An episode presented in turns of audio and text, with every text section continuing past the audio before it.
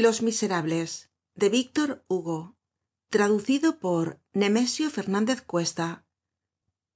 Tomo cinco libro tercero capítulo nueve de cómo mario parece muerto á una persona que lo entiende. Colocó á mario en un ribazo. Estaban fuera. Detrás quedaban los miasmas la oscuridad el horror. Inundábalos ahora el aire libre puro lleno de vida impregnado de alegría respirable. En derredor el silencio. Pero era el apacible silencio del sol oculto ya bajo azulados horizontes. La hora del crepúsculo habia pasado y se acercaba á toda prisa la noche libertadora y amiga de cuantos necesitan un manto de sombra para salir de alguna angustiosa situacion el cielo se ofrecia por todas partes como una calma enorme. El rio llegaba hasta los pies de juan valjean con el blando susurro de un beso. Oíase el diálogo aéreo de los nidos que se daban las buenas noches en los olmos de los campos elíseos. Algunas estrellas salpicando débilmente el pálido azul del cénit y visibles solo á la meditacion formaban en la inmensidad cortos é imperceptibles resplandores la noche desplegaba sobre la cabeza de juan valjean todas las dulzuras del infinito. Era la hora indecisa y delicada que no dice ni sí ni no. Habia ya bastante oscuridad para poder eclipsarse á cierta distancia y bastante dia aun para conocerse de cerca. Durante algunos segundos se sintió juan valjean vencido irresistiblemente por toda aquella serenidad augusta y halagüeña. Hay ciertos minutos de olvido en que el padecimiento cesa de oprimir al miserable en que todo se abisma en la idea en que la paz cual si fuese la noche cubre al pensador y bajo el crepúsculo que irradia y á imitacion del cielo que se ilumina el alma se llena de estrellas.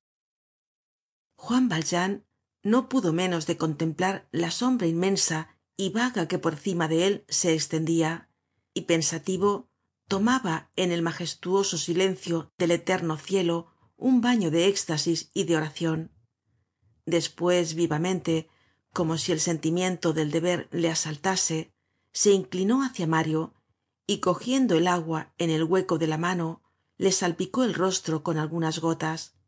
Los párpados de mario no se movieron y sin embargo su boca entreabierta respiraba. Juan valjean iba á introducir de nuevo la mano en el rio cuando de improviso sintió ese embarazo que se siente al tener detrás de sí alguna persona sin verla. En otra parte hemos indicado ya esta impresion conocida de todos. Se volvió. Como poco antes habia en efecto una persona detrás de juan valjean era un hombre de elevada estatura envuelto en una levita larga con los brazos cruzados y llevando en la mano derecha una macana con puño de plomo. Estaba de pie á corta distancia del grupo que formaban juan valjean y mario. Con el auxilio de la sombra ofrecíase á la vista como una aparicion un hombre sencillo se hubiera asustado á causa del crepúsculo y un hombre de reflexion á causa de la macana. Juan valjean conoció á javert. El lector habrá sin duda adivinado que el perseguidor de thenardier era javert. Javert despues de su inesperada salida de la barricada se dirigió á la prefectura de policía dio cuenta de todo verbalmente al prefecto en persona y continuó luego su servicio que implicaba segun la nota que se le encontró cierta inspeccion del ribazo de la orilla derecha en los campos elíseos la cual hacia tiempo que despertaba la atencion de la policía. Allí vio á thenardier y se puso á seguirle. Se sabe lo demás. Compréndese tambien que el abrir tan obsequiosamente aquella reja á juan valjean era una habilidad de thenardier. Thenardier sentia siempre allí á el hombre espiado tiene un olfato que no le engaña. Era preciso arrojar algo que roer á aquel sabueso. Un asesino qué hallazgo. No conviene desaprovechar tales fortunas. Thenardier haciendo salir en su lugar á juan valjean proporcionaba una presa á la policía que así desistiria de perseguirle y le olvidaria ante un asunto de mayor importancia. Recompensaba á javert de su espera lo que lisonjea siempre á un espía.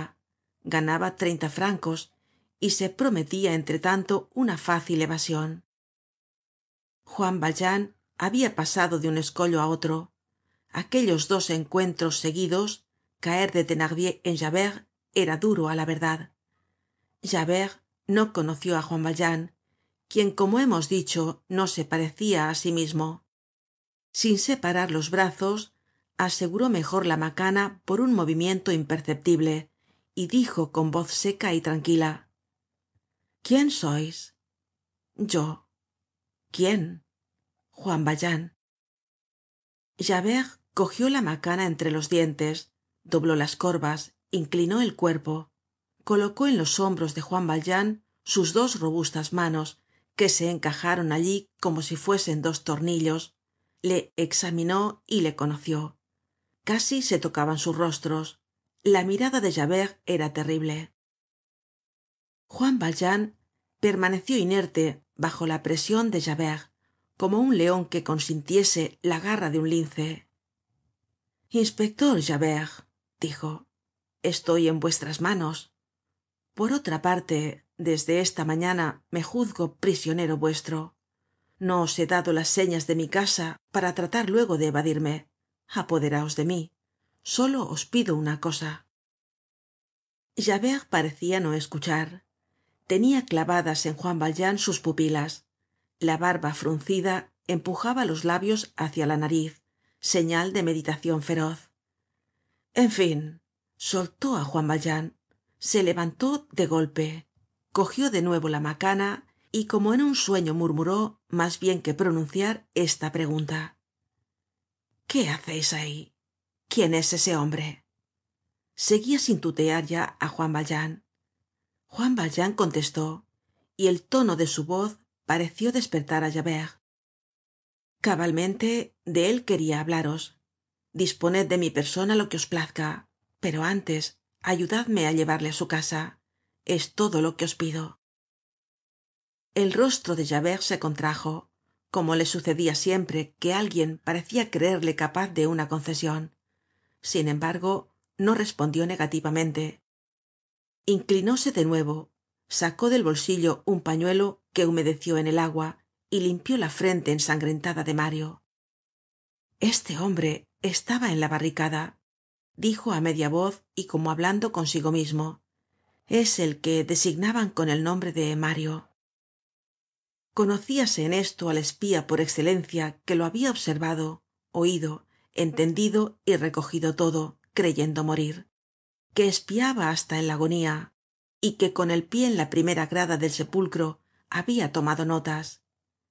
Cogió la mano de mario y le pulsó. Es un herido dijo juan valjean. Es un muerto dijo javert. Juan valjean respondió. No todavía le habeis traido pues aquí desde la barricada observó javert. Necesitábase que su preocupacion fuese muy profunda para no insistir en aquella fuga al través de la alcantarilla ni siquiera notar el silencio de juan valjean despues de su pregunta. Juan valjean por su parte parecia no tener mas que un pensamiento. Vive continuó en el marais calle de las monjas del calvario en casa de su abuelo. No me acuerdo cómo se llama. Juan valjean registró la levita de mario sacó la cartera la abrió en la página donde mario habia escrito con lápiz y se la mostró así á javert. Habia aun en el aire suficiente claridad flotante para que se pudiera leer además de que los ojos de javert poseian la fosforescencia felina de las aves nocturnas leyó las pocas líneas escritas por mario y dijo entre dientes gillenormand calle de las monjas del calvario número luego gritó cochero no se habrá olvidado el carruaje de plaza que esperaba para un caso de necesidad. Javert se guardó la cartera de mario. Un momento despues el carruaje bajando por la rampa del abrevadero estaba en el ribazo mario fue colocado en el asiento del fondo y javert y juan valjean ocuparon el asiento delantero. Una vez cerrada la portezuela alejóse el coche rápidamente subiendo por los muelles en direccion de la bastilla. Dejaron los muelles y entraron en las calles. El cochero perfil negro en el pescante arreaba á sus escuálidos caballos. Silencio glacial dentro del carruaje mario inmóvil con el cuerpo apoyado en una de las esquinas la cabeza caida sobre el pecho los brazos colgando y las piernas tiesas parecia no aguardar ya mas que el ataud diríase que juan valjean estaba hecho de sombra y javert de piedra y en aquel tenebroso carruaje cuya parte interior cada vez que pasaba por delante de un farol se teñia de una luz lívida cual si proviniera de un relámpago intermitente la casualidad habia reunido y como situado una frente á otra las tres inmovilidades trágicas el cadáver el espectro y la estatua